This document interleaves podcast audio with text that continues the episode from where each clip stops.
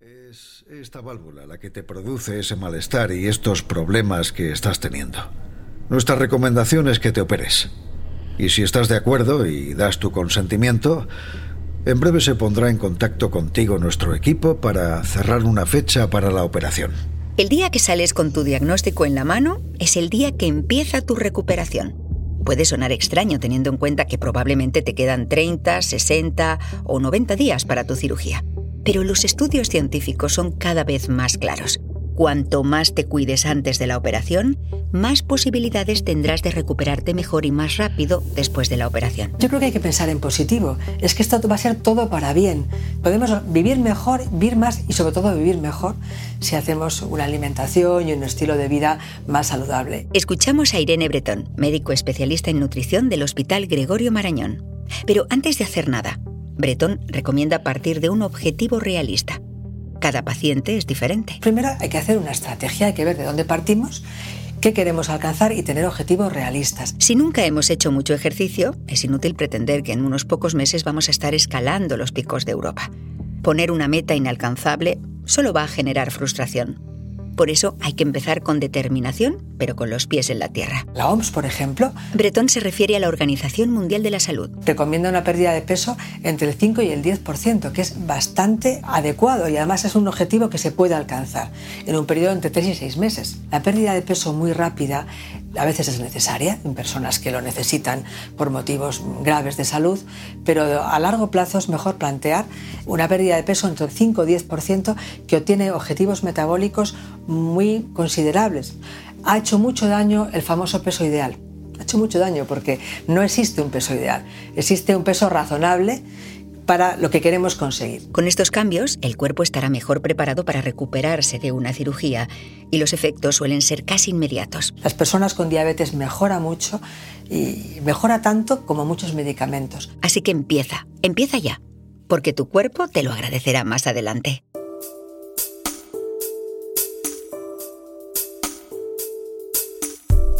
La alimentación y la pérdida de peso se han convertido en un campo minado de información contradictoria. Dietas milagro que prometen lo imposible, titulares de prensa que dicen una cosa y a la semana siguiente otra, publicidad que busca vender como saludables alimentos que no lo son. Pero lejos de lo que pueda parecer, existe bastante consenso científico sobre las claves para llevar un estilo de vida saludable. A continuación vas a escuchar algunos mitos muy comunes y la doctora Irene Bretón nos va a ayudar a contrarrestarlos. Mito número 1. Pues sí, vamos a ver, si yo lo que tengo es predisposición genética a los problemas de corazón, pues la dieta no me va a influir demasiado. La Organización Mundial de la Salud estima que en Europa el 80% de problemas cardíacos tienen que ver con nuestro estilo de vida, empezando por nuestra alimentación. Y en los casos donde la genética es un factor determinante, cuidar la alimentación también reduce los riesgos de enfermedad. Hay que cuidar la dieta para todo, para vivir más y vivir mejor. Hay factores genéticos, hay otros problemas, pero la alimentación influye muchísimo en las enfermedades que hoy tenemos en nuestros medios, que es quizá, eh, junto con el tabaco, la causa más importante de lo que nos pasa. Porque una operación es un proceso que empieza cuando te dan una fecha para la cirugía y acaba cuando nos hemos recuperado en casa. Entre medias hay una larga lista de acciones avaladas por la ciencia que podemos llevar a cabo para mejorar los resultados de la operación. Entonces te vas a operar, tu cirujano va a solucionar el problema, pero para que todo vaya mejor, pues hay que rectificar muchas cosas en relación con la alimentación. Mito número 2. Oye, mira, eh, solo se vive una vez. Me niego a estar comiendo siempre verduras servidas o pollo a la plancha para estar sano. Para ese amigo escéptico, tenemos una gran noticia. Los españoles somos inmensamente afortunados porque contamos con un tesoro, la dieta mediterránea. Ninguna otra pauta de alimentación ha demostrado que es mejor que la dieta mediterránea. No solo no es una condena, permite comer mucha variedad sin renunciar a disfrutar del sabor de los alimentos. La dieta mediterránea, explicada de forma muy simple, consiste en volver a nuestras raíces. En volver a adoptar la dieta de nuestros abuelos. El alimento estrella de este modo de vida son las legumbres. Un plato de lentejas, por ejemplo. La legumbre es un alimento que es de nuestra cultura y que debemos potenciar, que tiene una proteína vegetal que nos permite disminuir un poco la ingesta de proteínas animales que por muchos motivos pues no es tan beneficiosa. Aunque no es necesario eliminar la carne de vacuno o cerdo, es preferible disminuirlo a uno o dos platos por semana y en porciones más reducidas. En lugar de un filete de 500 gramos, acostumbrarnos a comer la mitad o un tercio troceado y mezclado con arroz o verduras. También se recomienda dar más protagonismo al pollo o el conejo, dos tipos de carnes más saludables. ¿Y qué ocurre con las frutas y las verduras? Se recomienda un mínimo de 5 porciones al día, algo no tan complicado en un país con tanta variedad como España. Una ensalada de tomate a la hora de comer, un revuelto de espárragos, judías verdes con pesto, de postre una sandía o una pera en lugar de un flan. Y luego estaría el pescado, otro de los ingredientes estrella del modo de vida mediterráneo. Mire, mire qué pescadito más rico que me han traído hoy aquí. Mire, atún, merluza, rape, todo fresco del día, ¿eh, señora? En España tenemos un consumo de pescado y una variedad de pescados y unos precios de los pescados mucho más razonables que otros países. Y eso es algo que tenemos que potenciar también. Los más recomendados son los pescados azules, como las sardinas, salmón, arenque, trucha, anchoa, palometa, caballa. Una o dos raciones de mariscos semanales es más que aceptable y saludable. Los frutos secos son un complemento idóneo para el día a día. Pistachos, almendras, al natural, tostadas y sin salar. La pasta, el arroz, el pan, mejor si son integrales. A la hora de preparar nuestros platos, mejor cocinar a la plancha o al horno que frito. Y aderezar todo con aceite de oliva virgen extra, la espina dorsal de la dieta mediterránea porque la dieta mediterránea no es ponerse a dieta. Eso sugiere que es algo temporal. Supone cambiar nuestros hábitos para siempre. Y los beneficios están avalados por la ciencia. Un estudio realizado por la Universidad de Navarra encontró que tu riesgo de sufrir un infarto o un ictus se reduce en un 30%. Pero eso no es todo. ¿De qué estamos enfermando hoy? De enfermedades del corazón, de cáncer y de enfermedades neurológicas degenerativas. Estas son las tres más importantes. Las tres se pueden prevenir con una alimentación adecuada y las tres se previenen con la dieta mediterránea. Y ahora el mito número 3.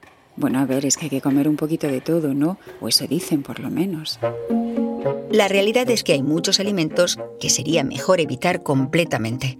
Se puede hacer con medidas como alejar el salero de la mesa o reducir el azúcar en nuestro café mañanero.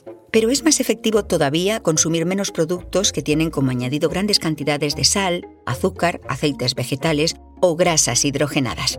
Bollería industrial, cereales y galletas, yogures dulces, bebidas carbonatadas, nuggets, patatas fritas, pizzas congeladas. Este tipo de productos reciben el apelativo de ultraprocesados y frente a los productos que prometen ser light y supuestamente más saludables, mirar siempre la etiqueta. Porque que sea light no significa que sea más sano. Hay que saber leer las etiquetas. Las tres primeras palabras que aparecen en los ingredientes son los ingredientes que más aporta ese alimento. Entonces, si en esas tres primeras palabras está el azúcar, pues ya sabemos que tiene una cantidad importante de azúcar. Cuando miramos las etiquetas, lo ideal es que el azúcar, la sal, la harina refinada o aceite vegetal represente menos del 10% de los ingredientes. Y ojo, esto no significa que no haya productos envasados saludables. La leche, las conservas de pescado y legumbres, los yogures naturales o los congelados de pescado pueden ser perfectamente sanos. Y finalmente en la etiqueta también se pueden vigilar las calorías. La etiqueta tiene primero la cantidad de calorías. Aquello que tenga más de 400 calorías por ración, cuidado. Y si no tiene tablilla, mejor todavía. Significará que es un producto fresco. Pero por supuesto, lo que no tenga etiqueta, mejor. El siguiente punto no es un mito, es una sugerencia para evitar caer en comportamientos contraproducentes tenemos una ortorexia, se ha puesto muy de moda y que es la nueva religión y eso no debe ser así. La ortorexia es la obsesión patológica e irracional por comer sano y por la calidad de los alimentos. Y conduce a un estrés que se nos olvida, que el estrés es un factor de riesgo vascular tan importante como otros. Se trata de incorporar los cambios de hábitos de forma natural e intentar involucrar a tu familia en el cambio. Yo creo que es como cuando uno aprende a conducir, al principio te obsesionas y dices, un semáforo, espera, el embrague, tercera, segunda, tal. luego te sale solo. Y hay cosas que puedes renunciar incluso a la dosis, ¿no? yo puedo tomar algo, pero no tanto. Puedo tomarme pues, tal alimento que a lo mejor no debería, pero menos cantidad. Y empezar de esa manera. Mito número... Bueno, en realidad esto no es un mito, sino un comportamiento que te ayudará a estar mejor. No te olvides de socializar ni de descansar bien. Uno de esos hábitos que no cuestan dinero y que nos aportan muchísimo bienestar. La pauta mediterránea no solo es alimentación, no nos olvidemos. En la base tiene descansar y dormir bien, tiene el control del estrés, tiene el relacionarnos con los demás. Lo que queremos y el lema que hemos sacado para potenciar todo esto es que las redes sociales no acaben con una tradición tan popular como es la charla al fresco. Escuchamos al alcalde del pueblo gaditano de Algar, entrevistado por la agencia EFE. En agosto de 2021 lanzó una campaña para convertir las charlas al fresco en patrimonio de la humanidad. Madre, hijos, hermanos, todos sentaditos aquí, tomando algo, hablando de cómo ha ido el día, el trabajo, el tiempo. De que vuelva otra vez las familias a la calle, de que se vuelvan los niños, los adultos y los mayores a juntarse todos, los vecinos y que esto sea una familia. Un recordatorio de la importancia de los placeres sencillos y saludables de nuestra cultura que nos conviene mantener. Porque socializar libera una sustancia llamada dopamina en nuestros cuerpos, una hormona que aumenta la sensación de bienestar. Y ahora el mito número 4. Hombre, yo creo que con dejar de fumar unos días antes de la operación, pues... pues ya está bien, ¿no? Con eso ya vale. No puede ser que fumes y total ya me van a operar. No, deja de fumar ya.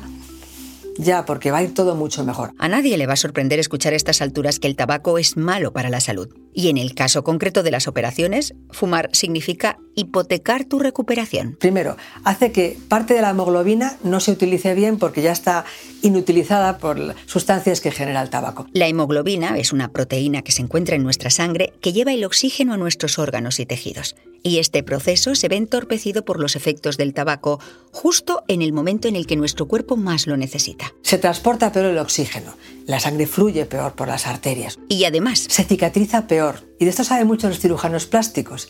Las personas que fuman se cicatriza peor en general cualquier cosa. Así que... Se sabe que los resultados a largo plazo de la cirugía son peores. Entonces, deja de fumar, pero no esperes a la cirugía, deja de fumar ya.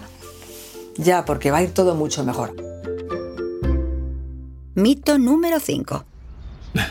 No he hecho deporte en mi vida y no voy a empezar ahora, ¿no? Yo soy partidaria de utilizar una estrategia en la que empleemos varias cosas a la vez. O sea, no decir, me voy a apuntar a un gimnasio para ir tres días a la semana. Sí, puedes hacerlo, pero también puedes decir, yo vivo en un séptimo, voy a darle al ascensor al quinto y me subo dos plantas todos los días. A lo mejor no te subes las siete plantas, pero te puedes subir dos. Entonces, ir haciendo una estrategia, de, incluso escrita, con unos objetivos muy razonables. Caminar 30 minutos por la mañana y 30 minutos por la tarde puede ser un buen punto de partida. Incorporar el ejercicio en tu rutina caminando al mercado en lugar de coger el autobús. Hay que intentar evitar las expresiones vagas de a ver si pierdo peso, a ver si hago ejercicio, porque es algo parecido eh, como a ver si aprendo inglés o a ver si gastamos menos en casa. Ese tipo de, de ver qué tenemos que hacer no llevan a nada, no conducen al éxito, que es lo que queremos. Y hasta aquí nuestra lista de mitos desmitificados. En resumen, come sano, elige alimentos que sean saludables, elimina aquello que no necesitas. En tu dieta normal, aquello que no necesitas, elimínalo o tómalo de una manera mucho más esporádica. Haz ejercicio, mantente activo, descansa bien y estate con los tuyos, cuida los tuyos. En el próximo capítulo os contaremos la fase del preoperatorio las últimas puestas a punto para el paciente antes de la cirugía.